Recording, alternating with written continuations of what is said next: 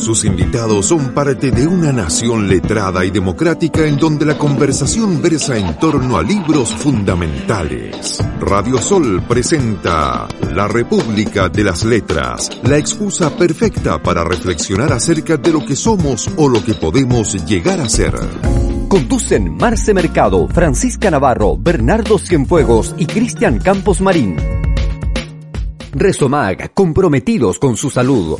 La más moderna tecnología y el mejor equipo humano. Para su mayor comodidad ponemos a su disposición nuestro portal paciente en www.resomag.cl, donde podrá visualizar sus exámenes e informes de resonancia, escáner, ecotomografías, radiografías y mamografías. Para más información visítenos en nuestras sucursales. Call Center 55 246 46 46 o ingrese a www.resomag.cl. Resomag, Centro de Imágenes Avanzadas. Toda la noche escucho el llamamiento de la muerte. Toda la noche escucho el canto de la muerte junto al río. Toda la noche escucho la voz de la muerte que me llama. Y tantos sueños unidos, tantas posesiones, tantas inversiones en mis posesiones de pequeña difunta en un jardín de ruinas y de lilas. Junto al río, la muerte me llama. Desoladamente desgarra en el corazón, escucho el canto de la más pura alegría. Y es verdad que he despertado en el lugar del amor, porque al oír su canto dije, es el lugar del amor. Y es verdad que he despertado en el lugar del amor, porque con una sonrisa de duelo yo oí su canto y me dije, es el lugar del amor. Extracción de la piedra de la locura de la poetisa argentina Alejandra Pizarnik es el texto doloroso, doliente, fruto de los tiempos asiagos que nos azotan, que revisaremos hoy día en una nueva emisión de La República de las Letras, eh, junto a mis queridos compañeros, profesores, hombres deseados y deseantes, Bernardo Cienfuegos. Hola, hola, buenas. Y el profesor Cristian Campos. Hola, muy buenas noches. El profesor Cristian Campos hay que decir que se equivocó el libro y le dio a la Mariana Enrique. Tengo que decirlo para partir. Para las Mariana Enrique Lovers. Bueno, eh, hoy día nos citamos una vez más a revisar la obra de una de las poetisas considerada una cumbre la, en latinoamericana, eh, Alejandra Pizarnik, que nació en la ciudad de Buenos Aires en 1936 y eh, murió en la misma ciudad en el año 1972. Esta poeta, narradora y ensayista, eh, hija de inmigrantes judíos rusos, eh, que creció con una fuerte tartamudez, con, eh, un acento muy marcado, lo que eh, ella cuenta en sus diarios sobre todo, digamos que la, la producción, los diarios de la Alejandra Pizarnik son, eh, son, de, son de lectura casi obligatoria para los melancólicos y apesadumbrados, eh, hablan de aquello. Bueno, quizás es de, lo- de los textos eh, que vienen a ser un, quiebre entre eh, un antes y un después en la poesía de, de, de Pizarnik, sobre todo porque eh, estamos hablando más bien de un puente entre esta primera etapa donde eh, su poesía tiende más a lo formal, más estructurada, eh, y ya comenzamos a ver toda la... toda la fuerza que viene en una en, en- esta segunda etapa que es mucho más doliente quizás se nota este este, esta, esta angustia ontológica que lo que comentamos en algún momento que es que es mucho más dispersa eh, que tiene imágenes mucho más potentes además y que va mezclando el, eh, eh, esta mirada de, de- de lo que es poesía propiamente tal con, con prosa y con elementos que son mucho más eh, eh, propios de, de- de una vanguardia, eh, entendiendo que Pizarnik jugaba con, con un montón de elementos que, eh, que le son propios. Ella hace propia la poesía a propósito de cómo ella experimentaba la realidad y sus propios dolores. ¿ya? Eh, es, muy, es muy importante verlo desde allí. Y, y- y este texto, o sea, este, este compendio de, de- textos, eh, viene justamente a mostrarnos esta, esta, esta forma de enfrentarse. ¿ya? Y hago la puntualización en enfrentarse porque justamente eh, encontramos varias voces líricas. Las encontramos a ella misma, pero encontramos a otras eh, que también son ella, pero que se interpelan con esta despersonalización, con este juego de espejos muchas veces, con estas sombras que, que las echan y finalmente cómo ella se va percibiendo eh, a través de, eh, de, de, de, los tiempos. Acá en, en este poemario hay, hay, no sé, creo que son cuatro o cinco años, son varias fechas que son eh, en las que se van publicando ciertos extractos y por lo tanto son distintas miradas de ella misma, lo cual lo hace muy interesante a la hora de, de, de compararlo, por ejemplo, con otras obras. El rol de Diana, por ejemplo, que, que lo trajimos a colación en, en otro momento de la República. Lo, es lo único que habíamos hecho de ella. Exacto. Sí, la verdad es que... mm, No sé por, por, por qué el esta semana, ¿no? Leer esto. ¿En qué momento? ¿En qué momento?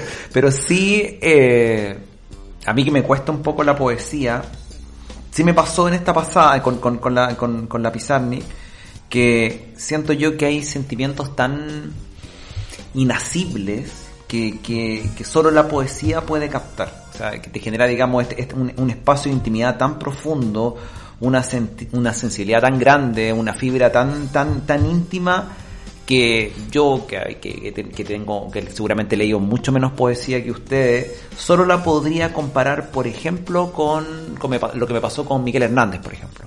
Que te encantó, Miguel Hernández. es- ese espacio de intimidad, esos rincones del alma, digamos, que donde tú sentís que, bueno, por, que, que solo la poesía puede alcanzar.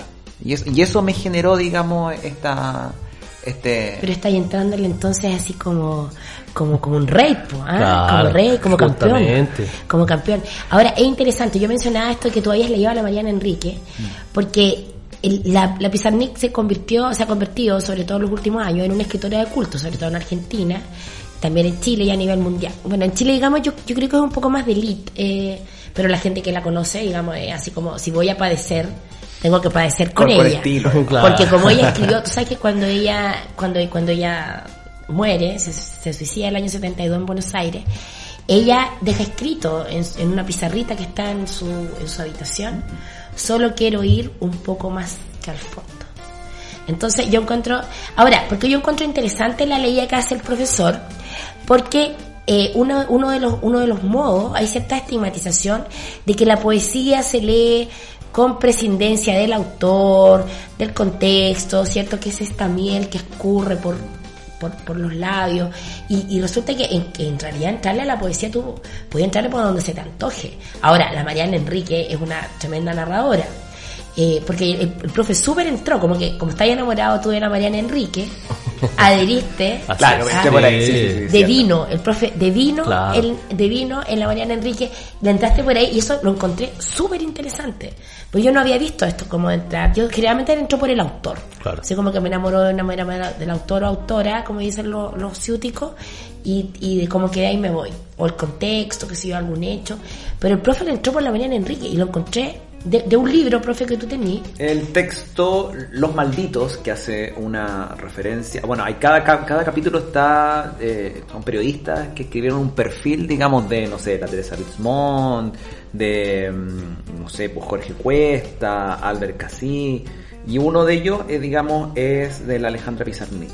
Está escrito por la Mariana Enrique, que es un perfil maravilloso, donde cuenta un poco la vida, donde te cuenta todo su proceso de desarrollo intelectual, su, su desarrollo en París, su relación con Cortázar, con Octavio Paz, ¿no? De verdad que es, sí, uno, que a mí que me, interesa mucho para poder entrarle a, la poesía, y me pasó mucho también con Miguel Hernández, que también eh, hacía la comparación recién, el contexto. Y aquí Claro. es como que uno entiende mucho más y, de- y, y saltar desde aquí a la poesía es mucho más fácil, lo hace mucho más amigable para aquellos que no tenemos, digamos, la hace, hace sensibilidad. una, hace una verdadera mediación la, Claro, Sí. sí. la Mariana Enrique. Sí. Y ojo que ella también escribe el perfil cuando leímos el noveno reino en el club de lectura Rebelde y acá. Ella, ella se lo mismo con Silvia Plath. Mm. Claro. El epílogo que, que está luego del cuentito este noveno reino de la Silvia Plath también está hecho por la Mariana Enrique.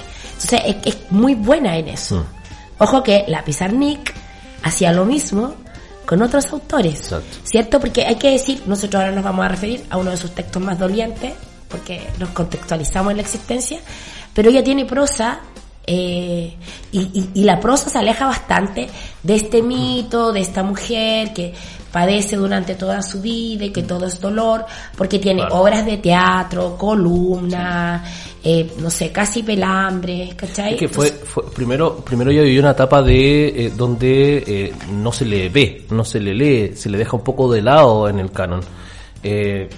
yo leía por ahí que en, Argentina propiamente tal hace unos 20 años le están dando más énfasis a su obra, hoy día ya sabemos lo que es porque justamente hay todo un boom al respecto pero más allá de eso es justamente cómo nuevamente nos encontramos con el caso de eh, escritoras, eh, poetas en este caso, eh, que primero se le, eh, se le minimiza o si no, eh, por otra parte, eh, se le encierra solamente en un canon. Es un poco lo que le pasa a la, a la Gabriela Mistral acá. Claro. ¿ya? Que, que, que, se le encuadra, se le enmarca solamente en un tipo de poesía, obviando toda la potencia que tiene en, en todo el resto de su trabajo literario. Además que, además que eh, históricamente ella está ubicada en un periodo de tiempo claro. en que, porque la Pizarnik era por sobre todo un intelectual. O sea, es desde ahí donde se vincula con gente como Julio Cortázar, ¿cierto? Donde él le encomienda, así como para que tenga un trabajito que, que traspase rayuela máquina. Bueno, después ya pierde, eso lo cuenta, lo cuenta Cortázar en una en la, entrevista a Soler Serrano, pierde el escrito, ¿cierto? Finalmente él lo recupera, eh, pero cuando ella va a París, ella siempre está financiada por el papá, o sea, tiene estudios intermitentes de todo, se gana unas becas por aquí o por allá, pero ella, pero ella era fundamentalmente un intelectual que accedió, bueno, es súper conocida su, su amistad con, con Julio Cortázar, eh, tienen unas cartas entre los dos maravillosas. Ya. Tema. tema. ¿Voy yo? Ya. Eh, me pasó también con, esta, lectura que siento yo que hay ciertas preguntas que, que Pizarnik se hace, eh, que son preguntas existenciales de alguna forma, y que, el común de los mortales no lo hacemos fundamentalmente para seguir viviendo. Eh, ¿Y por qué? Porque de alguna forma las respuestas nos van trayendo más vacío, más dolor y, y esta sensación como de abismo permanente. Eh, y de alguna forma ella va, en, esa, en esa sensación de abismo buscando de alguna forma eh, responder a estas preguntas o plantearse estas preguntas fundamentales, pero finalmente uno siempre queda con, con, la sensación de que el lenguaje incluso como que le queda corto y ella misma lo, lo expresa de repente. Desde esa perspectiva es que les propongo escuchar en carne viva de Rafael.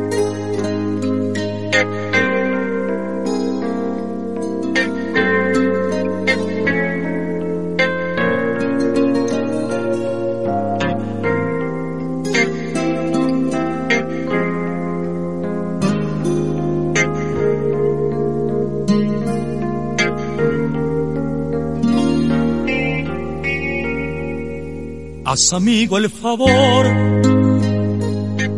de no hablarme de ella aún. Todavía es mi pronto y la sueño. Todavía su amor lo recuerdo. Haz amigo el favor de ignorarla delante de mí. Ni siquiera pronuncie su nombre que aún mi alma está hecha jirones, que tengo el corazón en carne viva, que yo no sé olvidar como ella olvida, que estoy desconcertado, que no sé dar ni un paso sin ella, sin ella que tengo el corazón en carne viva, que yo podría morir, que estoy sin vida, que nada me interesa, que todo en mí es tristeza, sin ella, sin ella. Haz amigo el favor Seguimos en Radio Sol con la República de las Letras. Me adueñé de mi persona, la arranqué del hermoso delirio, la anonadé a fin de serenar el terror que alguien tenía a que me muriera en su casa. ¿Y yo? ¿Cuántos he salvado yo? el haberme eh, prosternado ante el sufrimiento de los demás, el haberme acallado en honor de los demás. Retrocedía mi roja violencia elemental, el sexo a flor de corazón, la vía del éxtasis entre las piernas, mi violencia de vientos rojos y de vientos negros. Las verdaderas fiestas tienen lugar en el cuerpo y en los sueños. Puertas del corazón, perro apaleado, veo un temblo, tiemblo. ¿Qué pasa? No pasa. Yo presentía una escritura total. El animal palpitaba en mis brazos con rumores de órganos vivos, calor, corazón, respiración, todo musical y silencioso al mismo tiempo. ¿Qué significa traducirse en palabras? Y los proyectos de perfección a largo plazo. Medir cada día la probable elevación de mi espíritu, la, desaparición de mis faltas gramaticales. Mi sueño es un sueño sin alternativas y quiero morir al pie de la letra del lugar común que asegura que morir es soñar. La luz, el vino prohibido, los vértigos. ¿Para quién escribes? Ruinas de un templo olvidado. Si celebrar fuese posible. Extracto de la piedra de la locura de la escritora argentina Alejandra Pizarnik es el texto que revisamos esta noche en una nueva emisión de nuestro programa La República de las Letras desde Antofagasta para Chile y el universo. En expansión. Acelerada. El universo en expansión acelerada. Oye, bueno, el, el Bernardo ya eh, leía, en realidad podríamos estar todo el tiempo leyendo Sí, poesía. por favor. Eh, pero yo, además yo, además de tener la poesía completa, tengo también, también tengo la prosa completa y me parece, cof, cof, ah. oye, pero me parece súper interesante que aquí en el prólogo que hace Ana Nuño, que es una de las grandes estudiosas de la obra de la Pizarnik en eh, Argentina, que eh, me parece este tema interesante. Mira, dice, la melancolía, la soledad y el aislamiento, cuando se ponen de manifiesto la escritura de una mujer, son rasgos que admiten ser interpretados como la prueba de un desequilibrio psíquico de tal naturaleza que puede conducir a esa autora al suicidio o a la locura. Si es varón el escritor, en cambio, y su obra o vida, o ambas, manifiestan parecida con textura, la lista es larga. Holderlin, Rambaud, Kafka, Beckett, eh, todos muy llamados por la Pizarnik. Esta suele recibirse como una confirmación del talante visionario del hacedor. Yo, yo siento que la, la Alejandra Pizarnik es muy víctima de eso. O sea, es como ella y la Teresa Bismont, en nuestro caso local, eh, son, eh, son grandes paradigmas de, de esto que cuando una mujer manifiesta elementos como la melancolía, como esta desubjetivización que es muy propia de la, de la poesía de la, y también de la prosa, de la Alejandra Pizarnik, este, este que este es, esta que soy yo, pero y esta que también soy y como que se va de mí, y como que esta que llega, como estas como somos legión, como en el meme, Claro. eh, eso en la mujer es visto como locura y en el hombre en cambio es visto como, o sea, Holderlin es con, Heidegger consideraba que Holderlin era el, el poeta mayor junto con Dante y Ovidio. Claro. Claro, bueno. Yo el, el- el fragmento que leía era un poco eh, siguiendo la idea que tenía el profe de, de, de- de esto eh, eh, de esto que pasa con el lenguaje, de esto que pasa con la construcción de, su yo en la poesía, de, cómo eh, finalmente es como este, y, acá lo dice de una u otra manera, eh, es como este animal herido que se nos, se nos escapa de las manos, eh, que, no necesariamente es el, el animal que es sufriente, doliente, sino que el que se demuestra y el que se observa. Eh, es, es el lector finalmente, el espectador de, de- de esta poesía y de su letra, es la que está viendo el sufrimiento. Eh, es Claro, otra pero- forma... Pero al mismo tiempo, pero al mismo tiempo es ella. Eh, claro, es que es otra, es que es que eso, eso es justamente interesante porque el, la, la- en el caso de la despersonalización que, que mencionábamos recién, eh, es justamente, nosotros vemos a múltiples, eh, lo decías tú también, eh, eh, son múltiples formas de representar una misma situación, un mismo hecho. Eh, eh, el dolor, la angustia, la crisis existencial y, una, serie de elementos. Pero justamente tiene que ver cómo eh, incluso las palabras se eh, empiezan a- a escapar de las manos, como, como de una u otra manera vamos construyendo significados nuevos. Eso es súper interesante en, en, en particular en el texto que, que de, de prosa poética que yo leía, que justamente se llama y titula al, al libro en Extracción de la Piedra de la Locura, porque justamente es, eh, es el cómo se enfrenta a, a todas esas yo.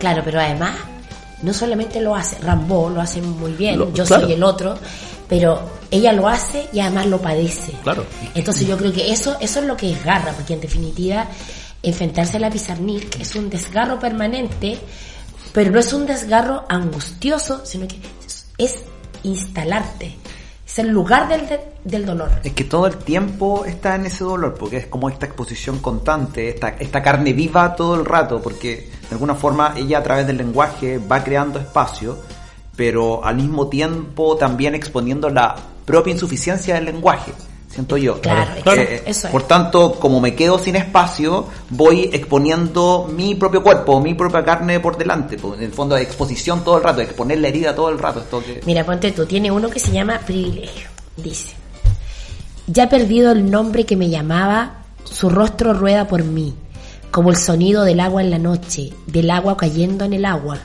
y es su sonrisa la última sobreviviente, no mi memoria. El más hermoso en la noche de los que se van, oh deseado, es sin fin tu no volver, sombra tú hasta el día de los días. Tú sabes que se- otra, otra de las cosas que, que se comentaba, que se cuenta en la biografía de la Pizarnik, que ella recortaba palabras y las tiraba en la cama Sí. recortar y, y de ahí empezaba así como que tomaba las palabras en esta y por eso me hace súper sentido est- esto que tú habláis de la insuficiencia del lenguaje pero además ella no es la insuficiencia que encontró Cervantes Por otro día sí. aprovechemos tuvimos una, una charla maravillosa conversando con la Marieta Morales acerca del Quijote para la municipalidad y, y también en, en sino que ella además lo padece.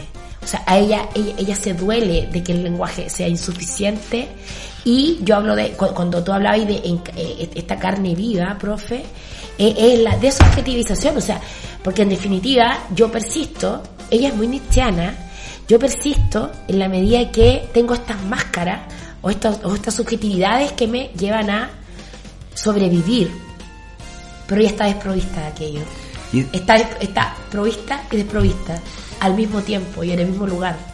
A propósito, ya que se me ha hecho referencia con respecto a, este esta perfil que hace la Mariana Enrique, ella, mira, dice, tenía un pizarrón en el que escribía versos, una colección de muñecas rusas, un teléfono verde, lápices de colores, carpetas, varias bibliotecas. Sobre la mesa de trabajo, las dos máquinas de escribir, una con tipos normales, la otra con tipos en cursiva. En la biblioteca, los libros favoritos forrados en distintos colores y cubiertos con celofán. Cuando hablaba mezclaba juego de palabras, obscenidades, humor judío, humor absurdo. El mismo Cortázar, en su poema Alejandra Pizarnik, recuerda su fetiche. Amaba cosas ni nimias. Las gomas y los sobres, una papelería de juguete, el estuche de lápices, los cuadernos raya- rayados. Hay un ejercicio ahí intelectual, uno cree, digamos, Sí. que es solamente No, exposición, no, pero no, no, no, aquí no. Claro, claro. ahí tiene una, una- No, unos epígrafes todo en ella- maravillosos. todo en ella, todo en ella es estética. Sí. O sea, es, es, esa- es el lenguaje. yo creo que esta insuficiencia del lenguaje está vinculado a, a su función, a su verdadera obsesión de esteta. Y además, tú tenés que sumarle que, es una cuestión que decía recién el Fernando, que yo tengo la sensación de que su, es, es, su, es su exceso de percepción. William Blake hablaba de, de- de las puertas de la percepción. O sea, las puertas de la percepción son las puertas del infierno, ¿no? Sí, pues, pero y justamente pensemos que pensemos que la la cómo se llama la ella está afincada en lo que es el, el, el surrealismo. Sí, por el surrealismo. ¿Cierto? Y, y, y está, y, y comparte una cuestión intelectual, una reflexión intelectual, como bien decíamos, con otros de la época que estaban eh, con una mirada similar. Por ejemplo, mira, ¿a qué le recuerdan esto, este- este- esta parte? Dice. Eh, dice, pero no hables de los jardines, no hables de la luna, no hables de la rosa, no hables del mar. Habla de lo que sabes, habla de lo que vibra en tu médula y haces luces y sombras en tu mirada. Habla del dolor incesante de tus huesos, habla del vértigo, habla de tu respiración, de tu desolación, de tu traición. Vicente Huidobro. Todo Guidobro. Pero, y, pero, pero que es interesante es Gané, gané, gané. Claro. Gané, gané. Eh, y, y, y eso Pero era muy, eh, no, era muy, era muy Huidobro. Claro. Y todo es, o sea, eh, tengamos, hay que tener en cuenta que eh, hay una generación eh, de intelectuales, más allá del, del, arte que, eh, eh, que, estén creando, hay una generación de intelectuales que está repensando la realidad completa. Por lo tanto, volvemos al mismo punto, o sea, evidenciando en cómo el canon, de nuevo, para variar, va, reduce o redirige los discursos a, a dejar situados a ciertos autores, y, y, insisto, pasa mucho con las mujeres, a, a ciertas creadoras en un punto u otro. Mira esto. Figuras y silencios. Manos crispadas me confinan al exilio. Ayúdame a no pedir ayuda. Me quieren anochecer. Me van a morir. Ayúdame a no pedir ayuda. Como el sujeto, el sujeto se sale de sí mismo. Claro. ¿Te fijas? O sea, este sujeto único, idéntico a sí mismo, se acaba. Porque dice, me van, me quiero anochecer. Me van a morir. Me van a morir. O sea, me, est- estoy aquí y luego estoy allá, pero soy la misma. Pero ya, no. entonces, es- esta como escisión del sujeto. Claro. Y, y a- pero uno lo lee y a uno le duele. Sí. Ya. Bueno, eh, cuando uno lee escritoras de este calibre, eh, con el, como decía, con, con la herida abierta, con, con su, su poesía, su letra es una herida abierta, que no solamente tiene que ver con ella, sino que tiene que ver con el que lo lee, y, y tiene que ver con tantas otras cosas, eh, además. El acompañamiento musical, como el del profe recién, eh, es fundamental. Eh, como, Reto de por medio. claro, como esta semana, como esta semana, Hércules retó al profesor. Electroshock Como esta semana hemos estado sufrientes, eh, creo que se debe leer eh, a Pizarnik con Chopin de fondo. Vamos con la balada número uno en Sol Mayor de Chopin.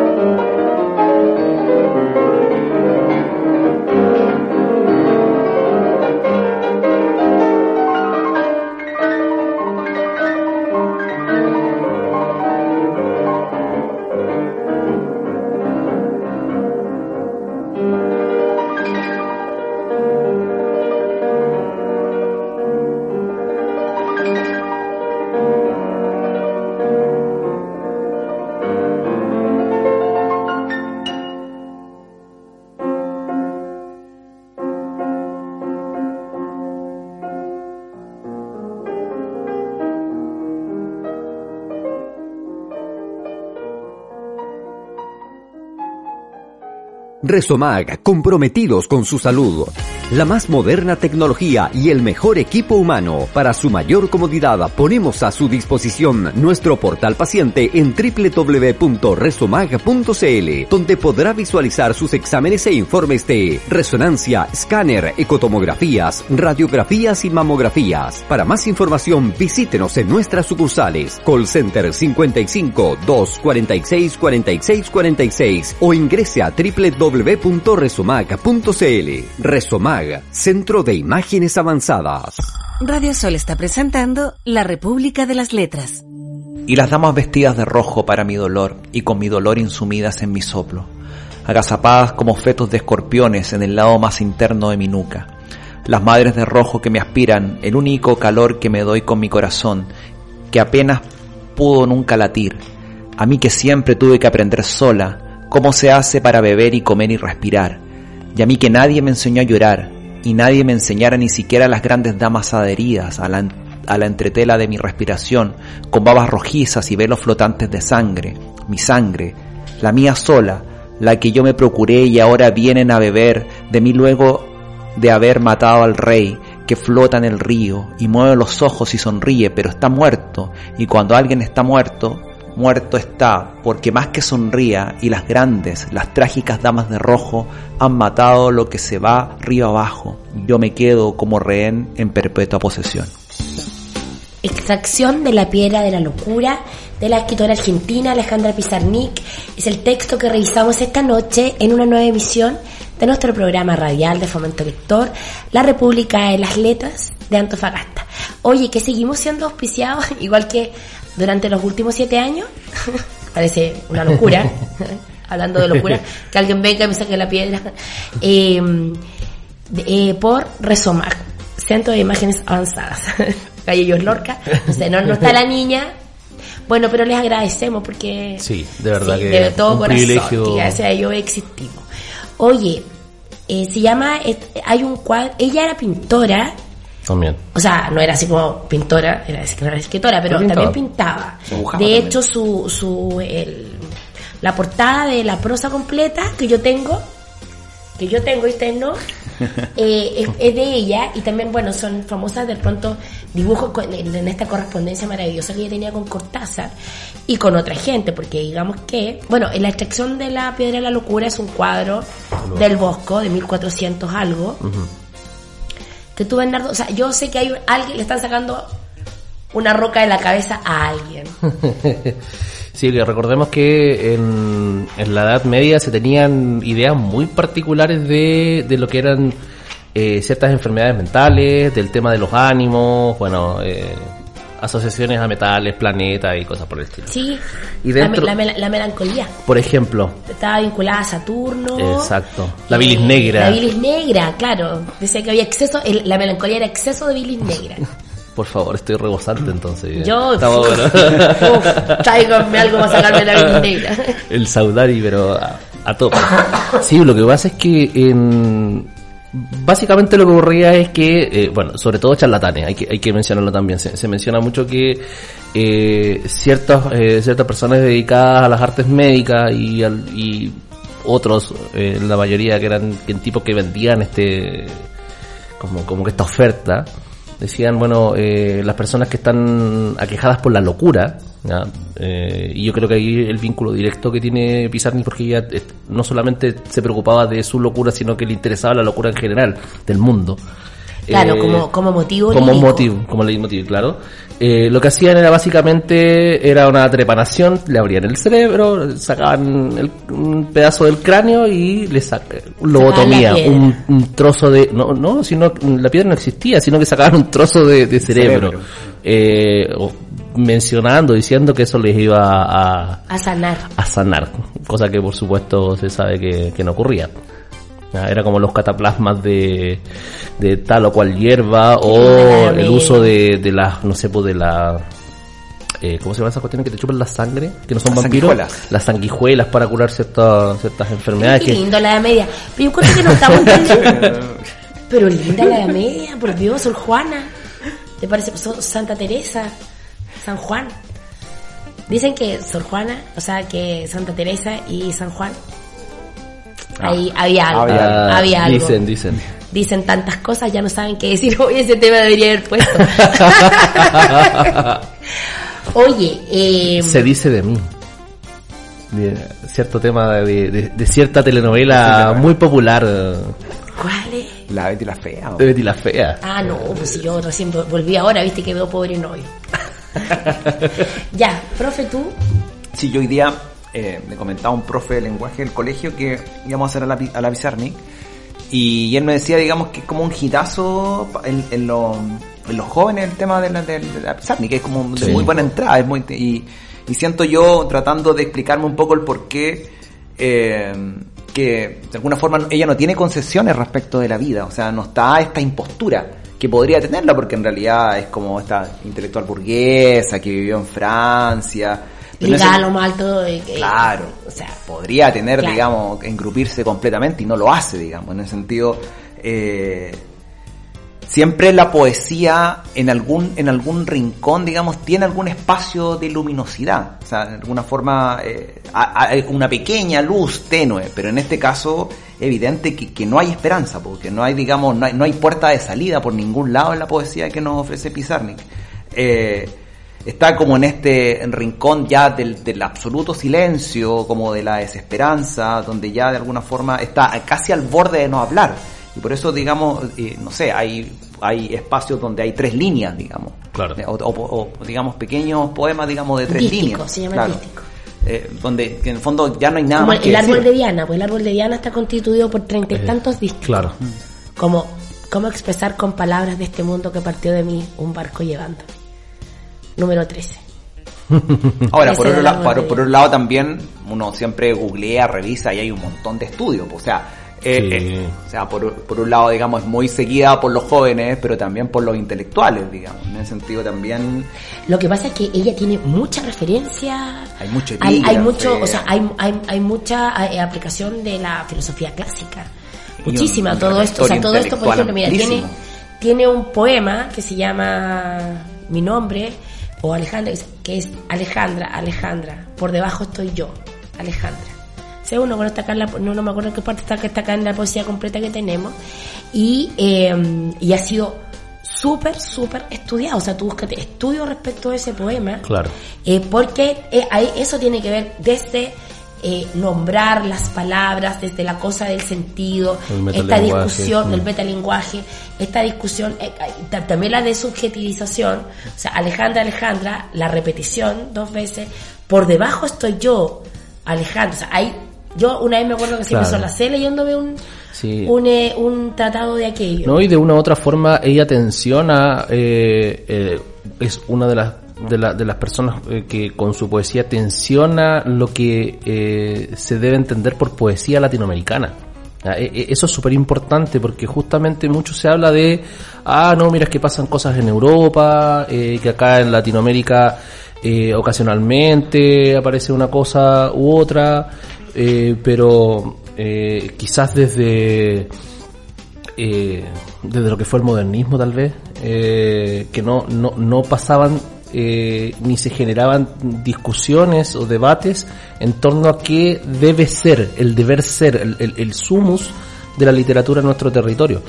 Eh, eso eh, es bastante relevante porque justamente eh, se une a otras voces como la que hablábamos recién de Huidobro y otros que vienen a instalar un discurso de decir, oye, pensemos la literatura, pensemos la poesía, pensemos el arte que está ocurriendo, pero no tanto además desde allá, no, además sino que jugando con... el lenguaje, o sea, Exacto. esto de que de, de pronto uno, porque ponte tú, detrás de la, de la poesía y también de la prosa de la Pizarnik, o sea, hay una cantidad de conocimiento, de estudio, de lectura, era una lectora desde pequeña muy muy ávida porque muchas veces también se instala esto de que las personas pudiesen escribir o poner o, la poesía pudiese tener un valor eh, estético mayor prescindiendo uno de la, de la lectura literaria.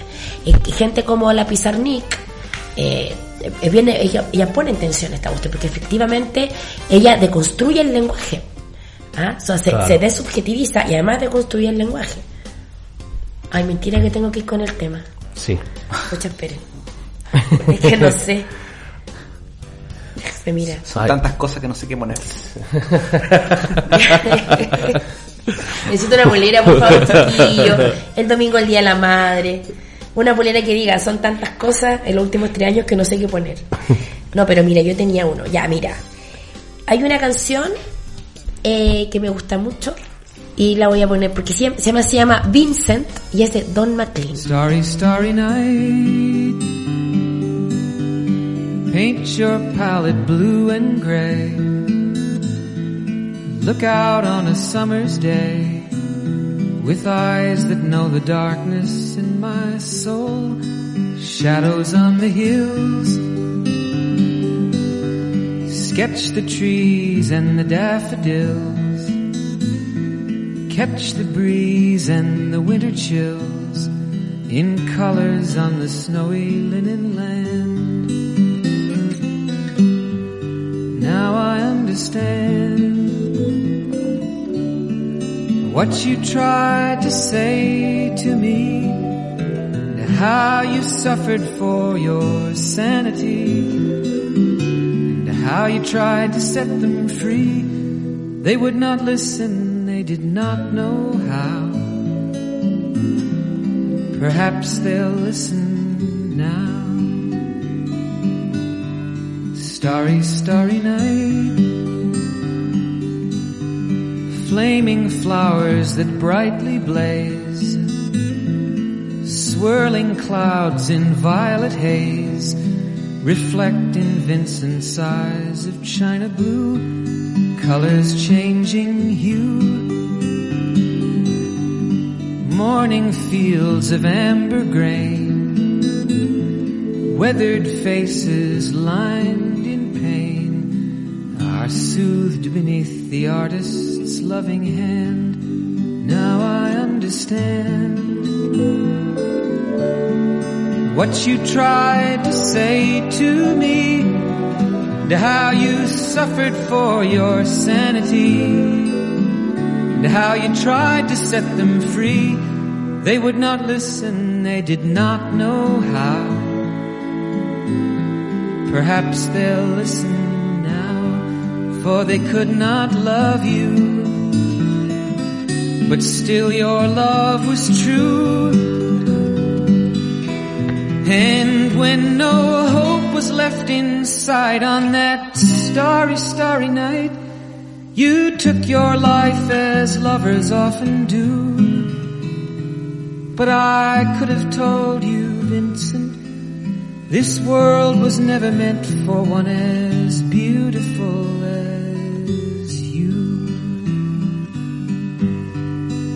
Starry, starry night. Portraits hung in empty halls. Frameless heads on nameless walls. With eyes that watch the world and can't forget. Like the strangers that you've met. The ragged men in ragged clothes. A silver thorn, a bloody rose. Lie crushed and broken on the virgin snow. Now I think I know what you tried to say to me and how you suffered for your sanity and how you tried to set them free. They would not listen, they're not listening still.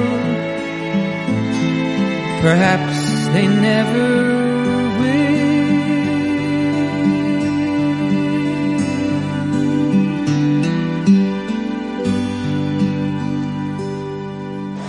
En Radio Sol, la radio para los grandes, para los grandes sueños, seguimos con la República de las Letras. Caminos del espejo y sobre todo mirar con inocencia como si no pasara nada, lo cual es cierto. Pero a ti quiero mirarte hasta que tu rostro se aleje de mi miedo como un pájaro del bordo filoso de la noche, como una niña de tiza rosada en un muro muy viejo, súbitamente borrada por la lluvia como cuando se abre una flor y revela el corazón que no tiene.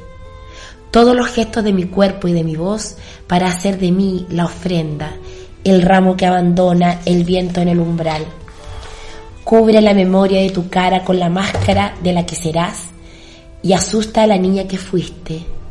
La noche de los dos se dispersó con la niebla. Es la estación de los alimentos fríos. Y la sed, mi memoria es de la sed, yo abajo, en el fondo, en el pozo, yo bebía, recuerdo, caer como un animal herido en el lugar que iba a ser de revelaciones. Tin, tin, tin, tin, tin. No tengo nada que decir. Ya, ese es Caminos del Espejo que está incluido en eh, Extracción de una piedra a la locura, que es del año 1962. Yo no sé si este libro, Bernardo, tú que eres profesor de literatura, este libro está comprendido, extracción de varios poemarios pequeños. Sí, son, porque son, este es del 62. Son, lo que pasa es que son, son, son compilaciones de poemas, porque justamente, eh, como decíamos recién, tenía... Eh. La extracción de la, de la, la piedra de la locura del 68, eh, que es un conjunto de poemas que parte con una epígrafe que dice a mi madre, que está cantora nocturna, cuento de invierno Sí. y cosas por el estilo, ¿cierto? Pero después eh, está eh, sigue con uno con una segunda parte que es del 63. ¿Ya? Y tenemos eh, bueno, ahí está inminencia, continuidad, que son por sobre todo textos en prosa poética. Sí. ¿ya? O con una estructura eh, que no es un verso libre, sino que tiene, tiene otra. Y después, eh, el, el tercer compendio de poemas es es del Caminos 62, del- que, que es que viene del de Camino del Espejo. Bueno, hay que decir que ella era una fanática de Luis Carroll y de Alicia en el País de las Maravillas y de hecho Caminos del Espejo, esta, este primer, el- el- el- la, la primera línea está mm, eh, sacada casi textualmente del, de la novela de, no del cuento de Disney, de la novela. Ya. Chiquillos, nos quedan súper pocos minutitos. Hemos padecido. Este libro lo escogimos hace una semana. Nunca pensamos que íbamos a estar, íbamos a ser, íbamos a estar tan adecuados para los, los tiempos que corren. Yo creo que, perdón, yo como para, como para cerrar mi participación y no hablar más, e irme a llorar a mi rincón, como corresponde. Como lo que te toca. Eh, creo que si podemos resumir eh, una forma eh, de, de experiencia, de la, de la experiencia de leer poesía, de este tipo de, de poesía y leer a la Pizarnik, creo que se resume en este poema que se llama Vértigos o contemplación de algo que termina. Y dice, esta lila se deshoja, desde sí misma cae y oculta su antigua sombra. He de morir de cosas así la, la, la sutileza, la, cosa tan ínfima, el detalle tan pequeño. El sentido. El sen- Ella, ella, era capaz de dotar de sentido. Ya, yo también voy a hablar lo último y después de esto no voy a hablar nada. Ni siquiera voy a cerrar el programa porque padezco infinitamente. Estar. Fíjate, leí este poema el lunes de la noche. Vigilas desde este cuarto donde la sombra temible es la tuya. No hay silencio aquí, sino frases que evitas oír. Signos en los muros narran la bella lejanía. Haz que no muera sin volver a verte. Sí, yo que me, me leí harto perfil de la de, de, la Pizarnik, eh, me vi los documentales también que habían por ahí disponibles. Sí, estaba bastante bueno, me encantó. Eh, me preguntaba si, si es posible escribir eh, con este nivel de exposición sin la explicación, digamos, de tu propia vida, de, este desgarro, de, esta, de este dolor, de esta imposibilidad de vivir. Es como si de alguna forma este, este nivel de sensibilidad, este nivel de lucidez, se pagara súper caro, se pagara en términos, digamos, de tu propia vida. O sea, tú te preguntas en el fondo, ¿es posible escribir así y después morir de viejo? Claro. Rodeado de nietos. Rodeado de nietos, En, claro. en una, en, una en una cama abrigada, Claro. a media luz, rodeada de nietos. Sí. Claro. O morir de una fuerte dosis de Senacol, Sí. que fue ahí como la Exacto. campeona a los 36 años, ¿cierto? Cuando salió del psiquiatra, desde el psiquiatra, porque ella estaba durante la semana internada en ese periodo, porque el año 72 tiene varias crisis. Y ella estaba internada y los fines de semana, por una razón que yo no entiendo cómo se te internan de lunes a viernes y sábado y domingo te dan libre. Entonces ella estaba en su, estaba en su habitación y se echan Sí, esa era mi pregunta, porque finalmente ella está tan concentrada en, esta, en estas preguntas fundamentales que finalmente eres completamente disfuncional para el resto, para el mundo, o sea, eres completamente inútil, digamos. Y además, digamos, en tu, en tu propio escrito no hay espacio para nada más, pues no hay política, no hay humor, no hay vida cotidiana, no hay trivialidades. Es como, de alguna forma, eh, es como que todo aparece como banal, digamos. Claro. Eh, Sí, pero si hay vida cotidiana, porque ella, ella por ejemplo, ella tuvo muchos amantes, o sea, hay, hay un, anduvo con un profe de ella. Sí.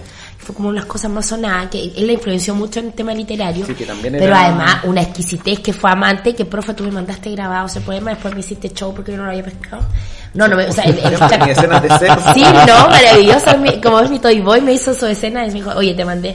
Que era maravilloso, que, que es este episodio, por todos conocido, que ella ella estuvo muy enamorada de la Silvina Ocampo, ¿cierto? La mujer de Bioy Casares. eh, y que eh, habían tenido una relación y ella padecía mucho. Era exquisito el, el- el fragmento ese donde... eh, ah, porque porque parece que había, había un fragmento de una nota que ella le había dejado a Bioy.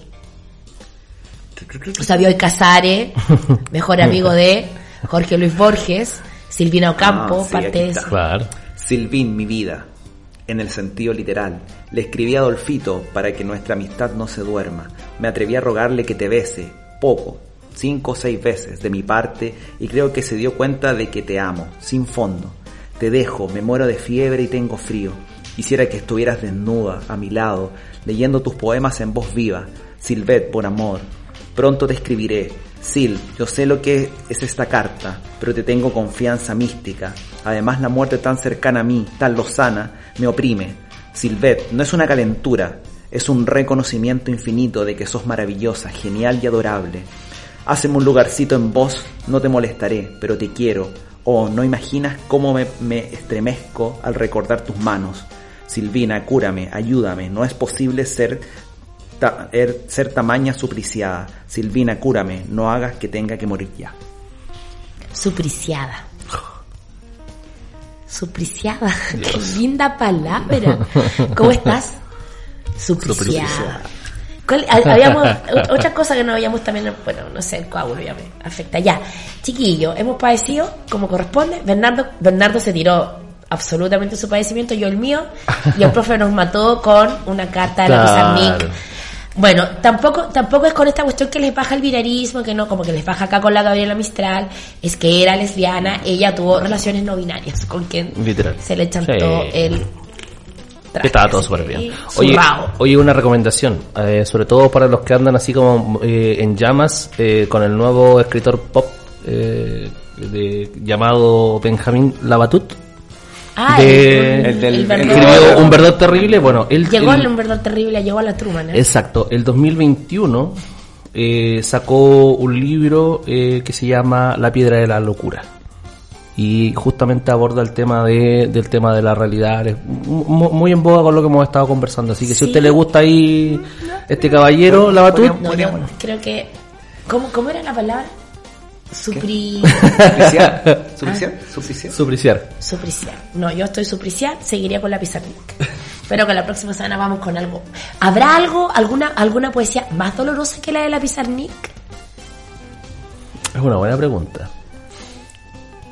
Como, Ten- como, tendríamos, como que, poesía. tendríamos que discutirlo con, discutirlo con como un vino. poesía, pero por ejemplo la Fran, que no está acá porque es trabajólica, la Fran sostiene que se leyó todos los diarios completos de la Silvia Plath, de la Pizarnik y de la Virginia Woolf, sus tres suicidas favoritas, por cierto. la Fran sostiene que los, los- los diarios más padecientes o supriciales son los de la Silvia Plath. Pero en términos de poesía, a mí me parece que no hay más, nada más al fondo que esto. Sí, No, no, por lo menos que yo recuerde, no. o por lo menos que, ¿Sabes cómo aparte, así? aparte ¿Te que imagináis Neruda? Puedo escribir los versos más tristes esta noche. Oye, hermano, puedo leer. ¿Qué algo? sabes de tristeza vos? Eso. Papa no se rima, se- no se rima la dicha, se asegura. Ahí, gordo, ahí. Bueno, en fin. Ya, yo supongo que la otra semana igual vamos a estar igual de mal. Así que, quién sabe qué haremos, quién sabe si estaremos vivos aún. Profe, te veo con cara de que quieres leer algo. Sí, para- hablando de la noche, ya que hablaste de la noche, los ausentes soplan y la noche es densa. La noche tiene el color de los párpados del muerto. Toda la noche hago la noche, toda la noche escribo. Palabra por palabra yo escribo la noche. Ya, no sé, no sé. Mira, no podemos decir nada más. Eh, bueno, nos vemos la próxima semana. es pregunta. Es pregunta. Y esta ha sido la República de las Letras. Muy buenas noches. Buenas Que noches. esté muy bien. Resomag, comprometidos con su salud. La más moderna tecnología y el mejor equipo humano. Para su mayor comodidad, ponemos a su disposición nuestro portal paciente en www.resomag.cl, donde podrá visualizar sus exámenes e informes de resonancia, escáner, ecotomografías, radiografías y mamografías. Para más información, visítenos en nuestras sucursales. Call Center 55 246 46 46 o ingrese a www.resomag.cl. Resomag, Centro de Imágenes Avanzadas. Fue la República de las Letras. Hasta la próxima semana cuando nos reunamos en torno a los libros en un viaje imaginario por un mundo sin límites. A preparar las maletas. Conducen Marce Mercado, Francisca Navarro, Bernardo Cienfuegos y Cristian Campos Marín.